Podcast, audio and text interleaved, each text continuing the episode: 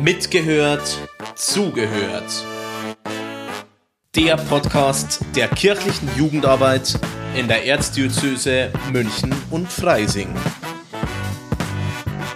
Hier sprechen wir mit Ehrenamtlichen über ihre Erfahrungen und Themen, die sie besonders beschäftigen.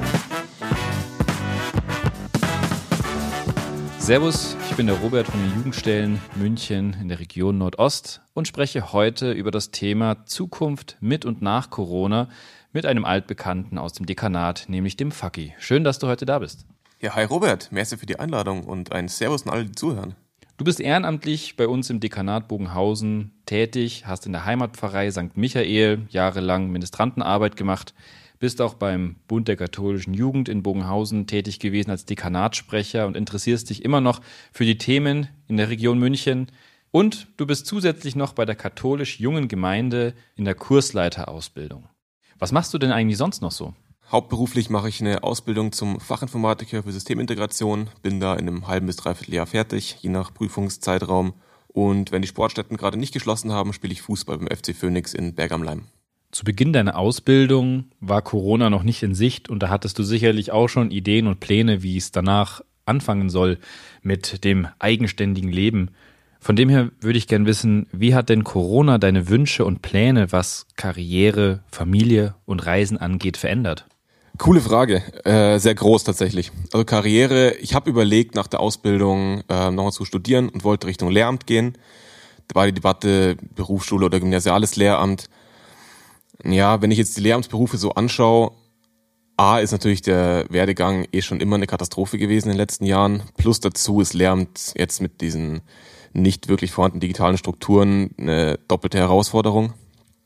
Man weiß nicht, wie es in Zukunft weitergeht. Wird es Homeschooling weiterhin geben? Werden digitale Klassen eingeführt? Das bleibt alles abzuwarten. Deswegen steht dieser Plan aktuell stark auf der Kippe. Und ich überlege doch, in die freie Wirtschaft wieder zurückzugehen. Da ist auch die Frage, studiere ich, mache ich einen Techniker, bleibe ich einfach nur Geselle? Ich bin in der Richtung sehr unentschlossen, muss man sagen. Und hoffe, dass da bis Ende der Ausbildung noch irgendeine Art Erleuchtung kommt, wie ich dann weitermachen kann. Reiseplanungen hatte ich nie so richtig. Also ich war das letzte Mal wirklich im Ausland vor drei Jahren im Urlaub und vermisse es auch nicht großartig. Also ich habe bei mir direkt einen Riemer Park um die Ecke, die Buga, wie sie vielleicht manche kennen. Bin da verdammt gern mit Freunden oder mache kleinere Ausflüge in die Berge. Ich vermisse großartig weg sein nicht. Auf der anderen Seite habe ich natürlich mal vor, irgendwann in die Staaten zu fahren oder ganz andere Kulturen kennenzulernen, was ich bisher noch nicht wirklich gemacht habe, weil ich nur in und um Deutschland unterwegs war. Aber da standen nie konkrete Pläne. Deswegen, ich hoffe, dass es irgendwann wieder möglich sein wird. Bleibt abzuwarten. Familie ist insofern komisch, weil es in Corona extrem schwer fällt, Leute kennenzulernen. Mögliche PartnerInnen kennenzulernen, das ist ja, man kann nicht mehr feiern gehen, man, man ist nicht mehr draußen, man ist nicht mehr unterwegs und man fühlt sich doch schon öfter alleine als zuvor. Einfach durch diese Ausgangsbeschränkungen, durch Kontaktbeschränkungen. Und man kommt in, in Gedanken und überlegt, und wie wäre es, wenn. Aber auf der anderen Seite überlegt man auch, wo lerne ich Leute kennen, wie kann ich so eine Familie überhaupt aufbauen und mit, mit dem vorher angesprochenen Berufsbild, wie und wann kann ich mir eine Familie leisten. Du hast mir im Vorgespräch verraten, dass ein nächster Schritt von dir wäre nach deiner Ausbildung, dass du gerne ausziehen möchtest. Jetzt ist erschwerend ja Corona im Allgemeinen da, aber was gesellschaftlicher auch der Fall ist, ist, dass in München Wohnraum mittlerweile sehr teuer geworden ist. Wie baust du dir denn als gebürtiger Münchner in der heutigen Zeit ein neues Zuhause auf? Boah, ähm, ich habe mir einen zweiten Job äh, geholt äh, während Corona. Ich habe bin samstags in einem Getränkemarkt, also ich habe quasi eine Sechs-Tage-Woche und versuche mit, mit diesen zwei Jobs plus dem Kindergeld, was ich bekommen würde, bis ich 25 bin, suche irgendwo nach Wohnungen. Jetzt, äh, ich habe auch mit dem Kumpel zusammengeschaut, ob wir irgendwo eine WG finden, die uns taugt, wo wir, wo wir reingehen könnten. Na gut, jetzt find mal in München Leute, die wirklich ihre Wohnung zu einer WG vermieten wollen. Find mal Leute, die sagen, boah, die sind zwei Azubis, hm, das mit dem Geld und so, das spielt immer eine riesen Rolle, die dich wirklich dann nehmen. Das ist eine riesen Herausforderung. Also wir suchen aktiv seit, lass mich lügen, einem Jahr und wir werden nicht fündig. Und wenn wir was finden, dann ist die Wohnung so, entschuldige, runtergekommen, dass da niemand freiwillig wohnen möchte. Also ja, wir stellen Ansprüche an uns selbst oder an die Wohnung, die wir haben wollen. Das gebe ich gerne zu. Auf der anderen Seite ist es extrem schwer, Antworten zu bekommen. Die meisten antworten überhaupt nicht und wenn wenige antworten, dann heißt es wirklich, hey, ihr seid Azubis, ihr habt noch kein Geld, bleibt noch zu Hause. Ja, ich habe das Glück, noch zu Hause wohnen bleiben zu dürfen. Das nehme ich auch sehr gerne noch in Anspruch, bis ich dann wirklich was gefunden habe, was mir zusagt, was ich mir auch leisten kann. Aber der Weg bis dahin wird noch ein steiniger sein. Man hört aus manchen Ecken, beziehungsweise auch in den Medien, wird ja auch von einem verlorenen Jahr gesprochen, was die Jugend erleben muss. Empfindest du es auch als verlorenes Jahr jetzt mit Corona? Ja und nein. Also ich hatte ein sehr cooles Jahr. Zumindest einen sehr coolen Sommer, sagen wir so. ähm, gut, dass der erste Lockdown, dass diese eineinhalb Monate nicht viel passiert ist, müssen wir nicht drüber reden. Das lasse ich jetzt mal ganz dezent außen vor. Aber ich hatte einen sehr normalen Sommer.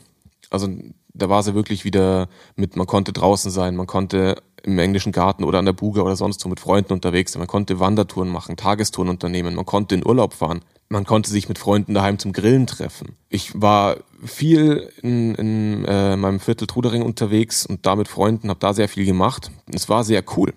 Und insofern möchte ich nicht unbedingt sagen, dass es verloren war. Was verloren ging, waren die letzten vier, fünf Monate mit diesem, ich sag mal ganz frech, Weihnachtsrettungs-Lockdown 2021. Da dieses, dieses ewige Hin und Her. Man wusste jetzt nie, was kann ich machen? Darf ich was machen? Will ich dieses Risiko eingehen? Da war, da war sehr viel Zeit alleine und ja, insofern auch verlorene Freizeit mit drin auf jeden Fall. Aber ich habe dann andere Optionen gefunden. Wir haben sehr viel gezoomt oder geskypt im Freundeskreis und haben uns so, ja, sind so in Kontakt geblieben und haben so unsere Gaudi gehabt. Das hat alles funktioniert. Was mir wirklich verloren gegangen ist, sind, äh, ist ein halbes Jahr Berufsschule. Das war das zweite Schulhalbjahr aus 2020, also quasi das von Februar bis zu den Sommerferien. Da hatten wir keine richtige Berufsschule, beziehungsweise wir hätten Skripte bekommen sollen, aber angekommen ist bei uns gar nichts. Also das ist wirklich ein halbes Jahr, das mir wirklich gefehlt hat. Und es war auch letztens Zwischenprüfung und da haben wir bei den Fragen extrem gemerkt, okay, dieses halbe Jahr, wo wir keinen Stoff gemacht hatten, das wird uns begleiten. Und ich kann mir vorstellen, dass es vielen anderen Schülerinnen und Schülern da draußen genauso geht, die Abitur haben, die mittlere Reife oder äh, ihren Quali machen wollen. Studenten, denen äh, ein Semester fehlt oder zwei Semester oder wie auch immer das bei den, bei den Profs dort gehandhabt wird. Ich glaube, dass vor allem in dieser Bildungsschiene sehr viel verloren gegangen ist. Du bist in der Jugendarbeit viel unterwegs oder warst viel unterwegs mit dem Lockdown ist das immer ein bisschen schwierig. Wie hat sich denn die Jugendarbeit in deinen Augen verändert? Und wohin glaubst du, wird sich das noch entwickeln? Jetzt, wo ja viel Technik und so weiter mit reingeflossen ist, hat das Auswirkungen langfristig? Ja, definitiv. Also Jugendarbeit war ja erstmal gar kein Thema. Das erste Mal richtig wieder Jugendarbeit gemacht hatten wir letztes Jahr zur Zeltlagerzeit, Anfang August. Da war Zeltlager, war ja leider nicht dran zu denken. Da haben wir uns dann willkommen machen wir Ersatzprogramm. Machen wir eine Schnitzeljagd oder einen, ein Mini-Kino in der Kirche mit Abstand und Maske natürlich. Aber das war alles sehr spaßig. Und dann war ja auch wieder Gruppenstunden machen erlaubt. Wir haben uns dann wirklich wieder getroffen im Pfarrgarten und haben Spiele gespielt oder gebastelt. Ähm, das war alles wunderbar. Aber jetzt war halt wieder ein halbes Jahr lang gefühlt gar nichts und auch nicht wirklich die Möglichkeiten. Wir haben angefangen, Online-Gruppenstunden zu halten, was auch sehr gut angekommen ist. Aber ich sehe darin keine langfristige Alternative. Jugendarbeit lebt davon, dass man sich sieht, dass man zusammen Aktionen machen kann und nicht nur vorm Computer sitzt und Scribbly oder Online-Mensch ärger dich nicht oder Uno spielt. Das ist keine Jugendarbeit und davon legt sie nicht. Ich habe vorhin erzählt, dass ich letztens erst die KursleiterInnen-Ausbildungskurswoche gemacht habe. Und das war auf jeden Fall eine coole Erfahrung. Weil jeder von uns dieses Kurswochengefühl kannte, dieses Wie ist es auf Kurswoche? Äh, wie ist es mit anderen Menschen zu interagieren, diese Sachen kennenzulernen und sich einfach mal frei zu machen vom Alltag und so Sachen zu lernen. Deswegen war das online für uns eine sehr coole Erfahrung, dass wir diese Erfahrung mal machen konnten, aber trotzdem dieses andere Kurswochengefühl gekannt haben. Insofern denke ich schon, dass es keine große Herausforderung sein wird, wieder online eine Kurswoche zu halten. Auf der anderen Seite, für die, die noch keine richtige Kurswoche hatten und jetzt nur dieses Digitale kennengelernt haben und dass ich sitze am Abend nach meiner letzten Einheit um 10 mit meinen anderen Mitkurslingen noch zusammen und quatsche oder spiele mit anderen Kursen zusammen. Eine Riesenrunde British Bulldog. Das sind Dinge, die fehlen. Und dann kann man Jugendarbeit und vor allem dieses Gruppenleiten nicht so richtig vermitteln. Da kommt der Spaß nicht auf, da kommt der Wille, ich möchte was bewegen. Der kann in meinen Augen nicht so wirklich transferiert werden. So dieser Funke springt nicht über. Ich hoffe, ich hoffe extrem, dass Jugendarbeit in den nächsten Monaten wieder zu einer gewohnt normalen Form zurückkommen kann. Weil ich sehe im digitalen aktuell ein Ersatzprogramm, das aber nicht auf ewig funktionieren kann. Und was ich auch nicht auf ewig haben möchte. Ich sitze in der Arbeit genug vorm Rechner und muss dann auch nicht noch am Abend in meinen Gremien im Zoom drin sitzen oder muss meine Gruppenstunden online halten oder meine Fortbildungen online bekommen. Das brauche ich alles nicht. Ich, ich, ich für mich brauche diesen Ausgleich, mit Leuten was zu machen, Leute zu sehen und hoffe auch, dass es sehr bald wieder möglich ist. Eine große Angst, die ich auf die Jugendarbeit bezogen habe, ist, wie vorhin schon angesprochen, der Nachwuchs an neuen MinistrantInnen, neuen Leuten, die als TeilnehmerInnen in den Gruppenstunden teilnehmen und vor allem neuen LeiterInnen. Weil dieses coole Angebot, was wir früher hatten, mit Klettergarten, mit Zeltlager, mit Wochenenden, die wir wegfahren, das ist alles nicht mehr möglich aktuell. Und nur eine Online-Alternative, na gut, Online-Spiele können Sie mit Ihren Kumpels, die Sie so haben, auch spielen, aus der Schule oder aus Sportvereinen. Daher habe ich die Angst, dass viele diesen, diesen Ansporn oder diese, diese Ambition, ich möchte Jugendleiterin werden, gar nicht erst haben und deswegen ein immenses Nachwuchsproblem an uns rantritt. Es ging jetzt gerade viel um Bildung. Vieles, was Schule und so weiter versucht, ist ja, dass der Lernstoff weitergegeben wird und auch das, was mit der Kursleiterausbildung mitgegeben werden möchte, das Handwerkszeug, das Wie hast du jetzt auch gerade angesprochen, das kann zwar vermittelt werden, aber der Funke springt nicht über, weil es einfach das Persönliche braucht, weil vieles passiert, besonders dort. Hast du den Eindruck, dass diese Anliegen, die ihr als junge Menschen habt, von der Gesellschaft gesehen und wahrgenommen werden? Boah, ich habe das Gefühl, sie werden wahrgenommen, aber sie werden oftmals übersehen bzw. belächelt. Ich habe das Gefühl, dass die Bedürfnisse junger Menschen in der Gesellschaft von einer verschwindenden Minderheit wirklich ernst genommen werden und dass der Fokus viel mehr auf andere Punkte gelegt wird. Ich nehme jetzt mal ein Beispiel, die Schulschließungsinzidenz. Im Oktober wurde gesagt, ab 50 werden Schulen zugemacht und es wird Online-Unterricht gehalten. Jetzt reden wir über eine Inzidenz von 115. Das ist eine Frechheit. Aber lassen wir Politik kurz außen vor. Bei Studenten genau dasselbe. Sie müssen alle zu Hause sitzen. Schüler sitzen alle zu Hause. Jeder muss diesen Unterricht von zu Hause verfolgen können. Jetzt haben wir Probleme, die schon zuhauf angesprochen wurden in der Gesellschaft. Fehlende Internetstruktur in den Schulen und zu Hause. Fehlende mobile Endgeräte wie Laptops oder Tablets oder Desktop-Computer, wo man den Unterricht wirklich verfolgen kann und mitarbeiten kann teilweise Familien mit vier, fünf Kindern, wo die beiden Eltern im Homeoffice sind und die Räumlichkeiten einfach nicht da sind, dass jeder sein eigenes Zimmer hat und diesen Unterricht gescheit verfolgen kann. Das Problem liegt daran, dass, dass geschaut wird, okay, besteht allgemein die Möglichkeit, dass jeder seinen Unterricht verfolgen kann. Ja, okay, wir halten ihn ja online, den kann ja jeder anschauen. Funktioniert er soweit? Nee, funktioniert eben nicht. In die Details wird in meinen Augen nicht richtig eingegangen. Es wird nicht wirklich geschaut, geht es den jungen Leuten gut. Und selbst wenn, dann wird nur auf die Bildung geschaut. Es wird nie auf die Freizeitbedürfnisse geschaut. Es wird nicht geschaut, hey, wo können junge Leute irgendwelche neuen Leute kennenlernen? Weil vor allem für äh, junge Jugendliche und Kinder ist es extrem wichtig, den Austausch mit Gleichaltrigen zu haben. So entsteht ein Riesenteil ihrer Persönlichkeit. Und es ist unfassbar schwer, das aktuell umzusetzen. Klar, verstehe ich. Aber es, es wird in meinen Augen keine Alternative geboten.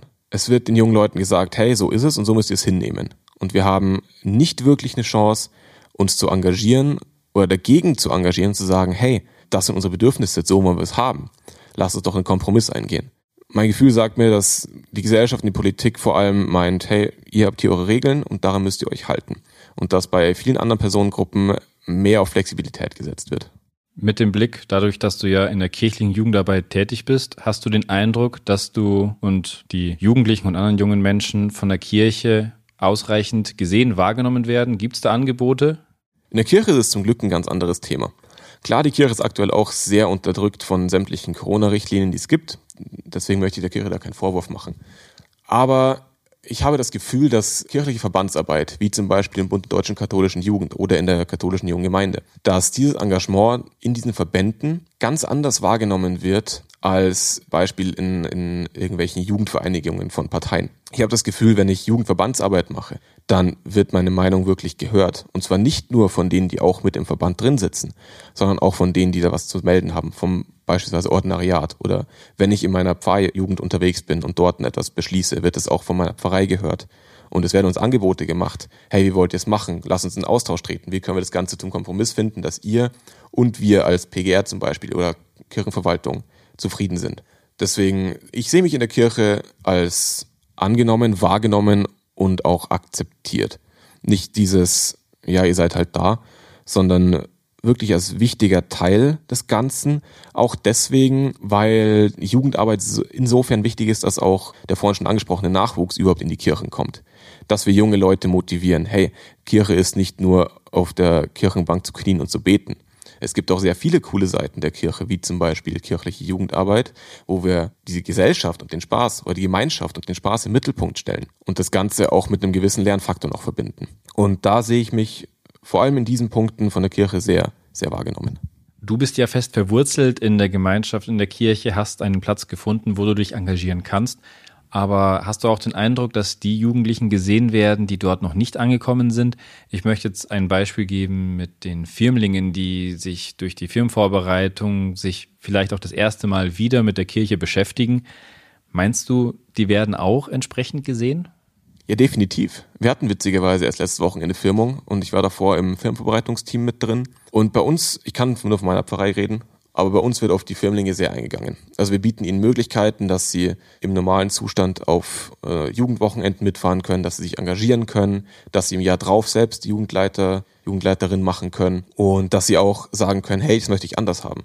Wird bei uns sehr darauf eingegangen, allein deswegen, weil diese Leute eben die potenziellen nächsten JugendleiterInnen sind. Die sind in einem Alter, in dem die Verantwortung übernehmen können, indem sie sagen können, hey, ich möchte ich möchte Sachen ausprobieren, ich möchte neue Sachen kennenlernen und ich möchte nicht nur in meinem Trott gefangen bleiben. Deswegen bin ich sehr froh, dass bei uns in der Pfarrei auf diese jungen Leute eingegangen wird und darauf gehört wird und diese auch zum gewissen Grad an Verantwortung herangezogen werden. Ja, lieber Faki, herzlichen Dank für deine Zeit, dass du dieses Thema vorgeschlagen hast und wir heute dieses Interview führen konnten. Ich hatte dabei sehr viel Spaß und möchte dir die Möglichkeit geben, dass du dich nochmal direkt an unsere HörerInnen wenden kannst. Was möchtest du ihnen gerne mitgeben? Ja, ihr werdet den Satz bestimmt schon oft gehört haben, aber es geht irgendwann vorbei. Ich bin da sehr optimistisch. Es geht weiter. Wir sind an dem Punkt, an dem es dreimal Holz geklopft, äh, nicht mehr schlimmer werden kann. Ich möchte euch draußen nur sagen, sucht euch Kontakte, sucht euch irgendwas, woran ihr euch festhalten könnt, auch in diesen bescheidenen Zeiten. Zusammen können wir das Ganze deutlich besser durchstehen als jeder für sich alleine. Schön, dass ihr heute mit dabei wart bei Mitgehört, Zugehört zum Thema Zukunft mit und nach Corona. Wenn ihr mehr über uns erfahren möchtet oder ihr mitmachen möchtet, dann besucht uns auf unserer Homepage www.eja-moenchen.de slash podcast. Das war Mitgehört, Zugehört. Der Podcast der kirchlichen Jugendarbeit in der Erzdiözese München und Freising.